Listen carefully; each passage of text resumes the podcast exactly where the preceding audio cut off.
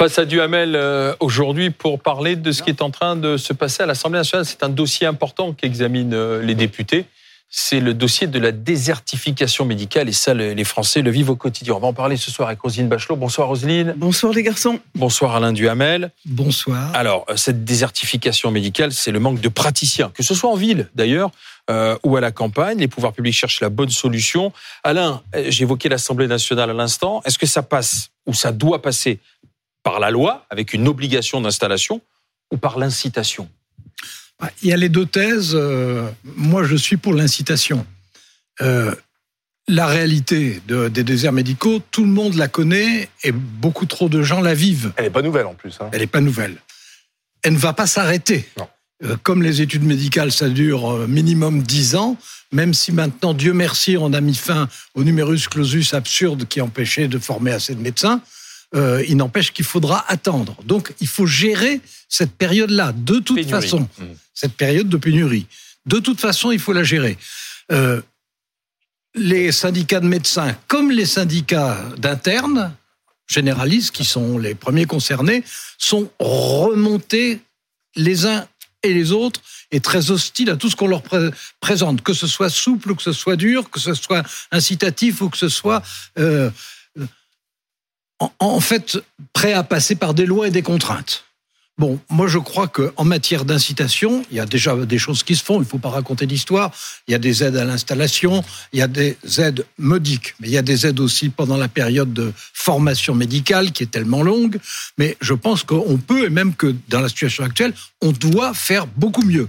Ça veut dire que pour ceux qui sont prêts effectivement à aller, ou pour les inciter à aller dans les zones où on a besoin d'eux, eh ben, il faut qu'il y ait une aide pendant les études qui, je répète, c'est 10 ans minimum, une aide qui soit réellement importante, pas du tout l'aide qui existe aujourd'hui, une aide bien plus importante. Il faut que, au moment de l'installation, on leur propose bien sûr une aide, mais le cas échéant aussi des prêts remboursable sur, par exemple, 20 ans et sans taux d'intérêt. C'est possible, ça se fait dans certains domaines. Et puis, il y a quelque chose, je suis sûr que Roselyne Bachelot, qui connaît bien le dossier, ne me dira pas le contraire. Pour les médecins, il y a un problème. Alors, généraliste, pas généraliste, désert ou pas désert, qui est celui de la retraite. Parce que les médecins commencent à travailler très tard, 30 ans ou plus, et commencent à bien gagner leur vie exceptionnellement tard, plus tard que les autres Français. Et donc, je pense que si on accordait des avantages de retraite substantiels à ceux qui acceptent d'aller dans les déserts médicaux, ça serait une bonne incitation. Rosine Bachot, vous avez été ministre de la Santé. J'ai été ministre de la Santé. pharmacienne de formation. Et je suis pharmacienne d'exercice. Même de profession. J'ai exercé la profession et vous étiez plutôt à l'époque favorable à la contrainte. Oui, à une certaine part de contrainte. Je veux dire que le système français est un système libéral, de médecine libérale, qui est assis sur trois principes la liberté d'installation, la liberté d'organisation et la liberté de prescription. Il n'est pas question de revenir sur la liberté de prescription dans ce dialogue singulier qu'il y a entre le médecin et son malade, même si le médecin se doit de respecter les bonnes pratiques et les indications des médicaments. On a vu dans le scandale du Mediator ce que certaines dérives pouvaient causer. Euh, la liberté d'organisation, là, ça pose une question parce que moi, je dis, il y a, le terme de désert médical, je le trouve pas adapté. Moi, je parle de problème d'accès aux soins. On peut très bien être dans un secteur avec trois médecins au bas de son immeuble. Si ces trois médecins prennent leur congé en même temps au mois d'août, vous vous trouvez ipso facto dans un désert médical. Ou si ces trois mamans médecins qui ont décidé de prendre leur mercredi parce qu'elles veulent s'occuper de leurs petits-enfants, et c'est tout à fait normal, eh bien, vous vous trouvez le mercredi dans une difficulté d'accès aux soins. Donc je préfère le terme d'accès aux soins, et c'est là que l'on peut avoir un certain nombre de mesures, euh, je dirais, d'organisation quand, comme je l'ai vu, des médecins refusent de déclarer leurs absences, refusent de s'organiser dans ce qu'on appelle la PDS, la permanence des soins, là, il y a évidemment des choses à faire qui doivent être d'ailleurs à la main des agences régionales, des agences régionales de santé. Une liberté, liberté d'installation dans un système dont faut bien reconnaître, qui est entièrement financé par la collectivité. Hein. Ah bah, oui, l'ambiguïté de ce système. Voilà, euh, la, liberté d'installation dans un système où à la fois sur la, la, sécurité sociale et même sur les, questions de mutuelles qui sont euh, grâce à des aides et à des, euh, des avantages fiscaux extrêmement, extrêmement bénéfiques et qui permettent d'avoir le taux de couverture solidaire le plus élevé d'Europe, qu'il y ait une certaine part de de contraintes, ça peut s'imaginer. Là où François Braun a raison, c'est qu'il faut libérer du temps médical. Et ça, les médecins ont été extrêmement réticents pendant de très longues, de très longues années. Et sur euh, la télémédecine, sur euh, bien sûr le partage des tâches. Moi, je me souviens quand j'ai été ministre de la Santé, ça fait déjà un certain temps, le fait de déléguer des tâches à des infirmières, c'était ah. l'horreur. Et il y a eu de nouveau une polémique euh, très récente. Très récente. Quand on a voulu donner aux kinés et aux, infirmiers la possibilité de faire un certain nombre d'actes. Et même aux pharmaciens de vacciner. Hein. Absolument, qui, qui était auparavant réservé aux médecins.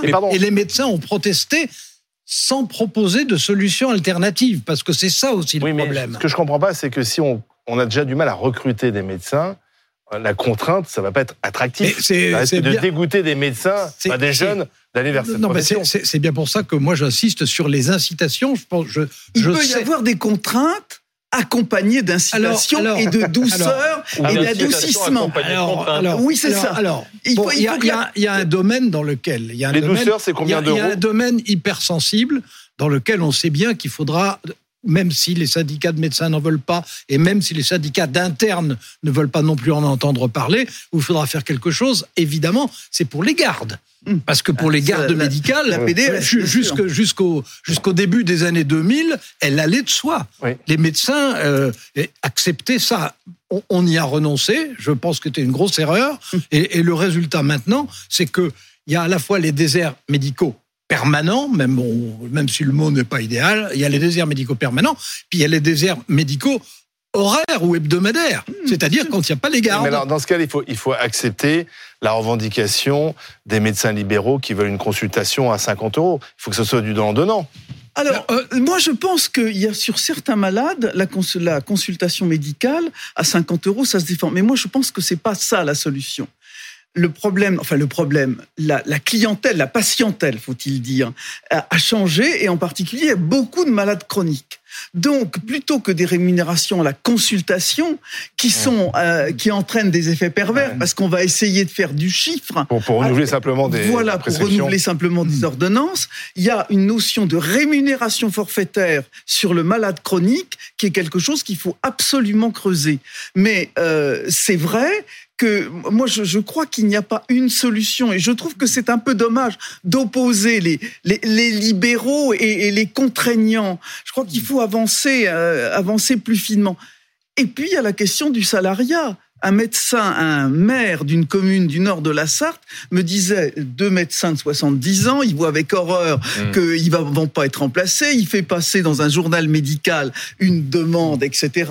Aucune réponse. Il refait la même demande en offrant du salariat, il a 10 propositions. Parce qu'il y a mmh. aussi, dans un monde féminisé, organisé, bah il faut salarier les médecins? avoir une bonne, un bon équilibre entre le travail et le reste du temps.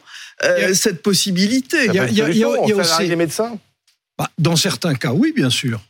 Pourquoi pas On les fonctionnalise, on peut même aller. Mais non, mais on peut tout à fait imaginer de salarier sur un principe euh, de volontarisme, c'est-à-dire ceux qui ont envie d'être salariés dans certaines circonstances. Si une municipalité cherche absolument un médecin et qu'elle propose de le salarier, bah, le médecin qui viendra, c'est qu'il accepte d'être salarié. Mmh. Donc il n'y a pas de problème là. Et je répète, si on, accorde des avantages substantiels en ce qui concerne les retraites aux médecins qui acceptent des formes d'investissement supplémentaires ou d'aller là où ils n'auraient pas forcément rêvé d'aller, je pense que ça serait important. Mais il y a un élement Bon, moi, je suis de famille de médecins. Hein. J'ai un père médecin, beau-père médecin, un frère médecin, un beau-frère médecin. Trois Nul ne peut arguer de ses propres turpites. Euh, euh, non, il n'empêche que je connais bien le milieu médical. Et que je, vois, ben, je sais, je sais. Et que je vois bien comment ça se passe et les évolutions qui sont énormes.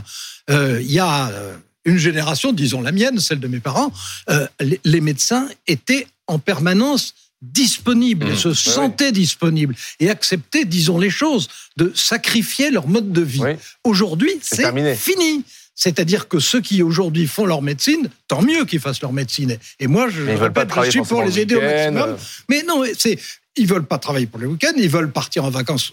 Beaucoup plus longtemps que ça n'était le cas auparavant. Ils veulent pas qu'on les appelle le soir pour venir chez le patient. Mais il y a plus que ça.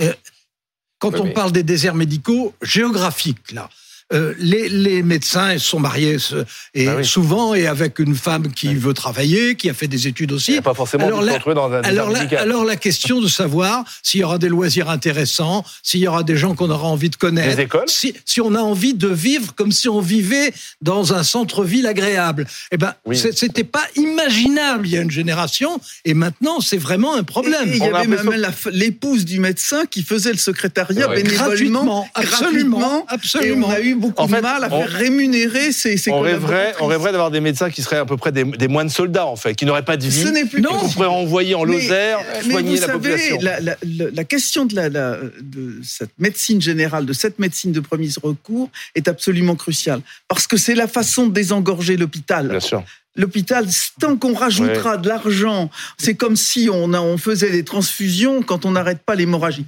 Et la question de la dépendance et des personnes âgées, parce que finalement, euh, on a besoin aussi de médecins sur ce secteur-là pour réharmoniser les, les, trois, les trois secteurs où on a besoin des médecins. Donc là, on, aura plus de médecins dans 10 ans. Ce système dérivé. Comment, comment, quand vous étiez ministre de la Santé, pourquoi est-ce que vous avez été bloqué dans votre projet J'ai été bloqué parce qu'on arrivait à une encablure des élections. Non, non, Elle finit, puis mais après non, vous... Mais non, mais je, je, réponds à sa place. Ah bon Parce ah qu'elle ne, elle ne va pas le dire alors que bah, c'est, alors que elle en a le mérite. Elle était partisane de réforme. Oui. Et, et, ce, et c'est le Premier ministre et le Président qui l'ont freiné. Vrai ou faux? Qui m'en ont empêché et qui m'ont dit euh, et qui, c'est mieux que je l'ai dit plutôt qu'elle bien sûr et qui m'ont même à terme mis de, la santé aux affaires sociales en donnant le poste de ministère de ministre de la santé à Xavier Bertrand avec la mission de se réconcilier avec les médecins que j'avais traumatisés. C'était Jean-Pierre Raffarin à Matignon. Ah non, c'était du temps de François Fillon. Ah oui, non, François Fillon, oui, François Fillon. Non, j'étais ministre de l'écologie. Mais depuis, depuis ce temps-là, pardon, Rosine Bachelot, pourquoi on est toujours confronté à ce, même problème euh, parce Avec un hôpital qui craque parce qu'on lui confie toutes les missions et des syndicats de médecins qui qui sont pas contents. Le pouvoir politique estime que les... Et je pense qu'il se trompe parce que, hélas d'ailleurs, que le médecin de famille est en quelque sorte un prescripteur d'opinion et que si on brutalise les médecins, on va perdre des relais d'opinion. Euh, ensuite, les tracts dans les salles d'attente. Oui. Oui, mais en attendant, Au moment de la réforme Seguin, il y a déjà un certain temps, j'ai reçu de la part des médecins des cercueils. Oui. Ouais appelant la, la mise à mort. Hein. Ah, il n'y a pas beaucoup de corps sociaux de, où j'ai reçu de cette menace. à cette époque. Alors pendant que nous on est empêtrés dans on fait, on fait pas, les maisons de santé américaines et les grands groupes, eux, ils arrivent. Ils ah arrivent avec leurs grosses machines, avec leur révolution, les mmh. abonnements, euh, les médecins salariés à 4, 5, les spécialités. C'est vrai. Et, aux États... Non, non, mais c'est totalement vrai. Aux États-Unis, si vous êtes riche, vous êtes bien soigné. Mais alors, si vous n'êtes pas riche, alors là, c'est pas le paradis du tout. On est d'accord. C'est même l'enfer. Et la majorité des gens ne sont pas riches. Mais ils vont, mais arriver avec leur machinerie ici en France. En France, si on connaît le professeur de médecine, ça va plus vite. Oui, non, mais d'accord, mais la différence entre riches et pauvres vis-à-vis de la médecine en France est mais on le plus ridicule. L'accès aux soins n'est pas une question d'argent en France, c'est une question de réseau. Voilà. Tout le monde le sait. Je suis pas sûr que ce soit un meilleur système. Qu'on est un peu hypocrite aussi. Ah, bah non, pour, les gens qui n'ont pas d'argent, euh, la France, c'est le meilleur système. Il suffit de voir les taux de morbidité, de mortalité aux États-Unis pour savoir qu'on a un meilleur. Mais pour être, non, c'est pas pour avoir seulement un rendez-vous, c'est pour pouvoir se soigner. Aux États-Unis, si vous êtes bah pauvre et que vous n'avez pas d'argent, vous ne serez pas soigné. Oui, mais les maisons de santé se développent euh, aujourd'hui. Euh, oui, alors il faut vraiment qu'elles relèvent d'une initiative médicale. J'ai vu dans des maires créer des maisons médicales, et puis les maisons médicales sont rester vide. Il faut vraiment. J'en ai vu fonctionner bien aussi. Il y en a certaines qui fonctionnaient bien, à condition que ce soit une initiative des professionnels de santé et que la puissance publique vienne en aide. Il faut pas avoir une vision technocratique. Je suis d'accord, c'était le cas d'ailleurs. Euh, et, d'un mot. Euh, il y a un point sur lequel les cliniques seraient quand même vraiment utiles si on les mobilisait, c'est pour les gardes. Merci Alain Duhamel, merci Rosine Bachot.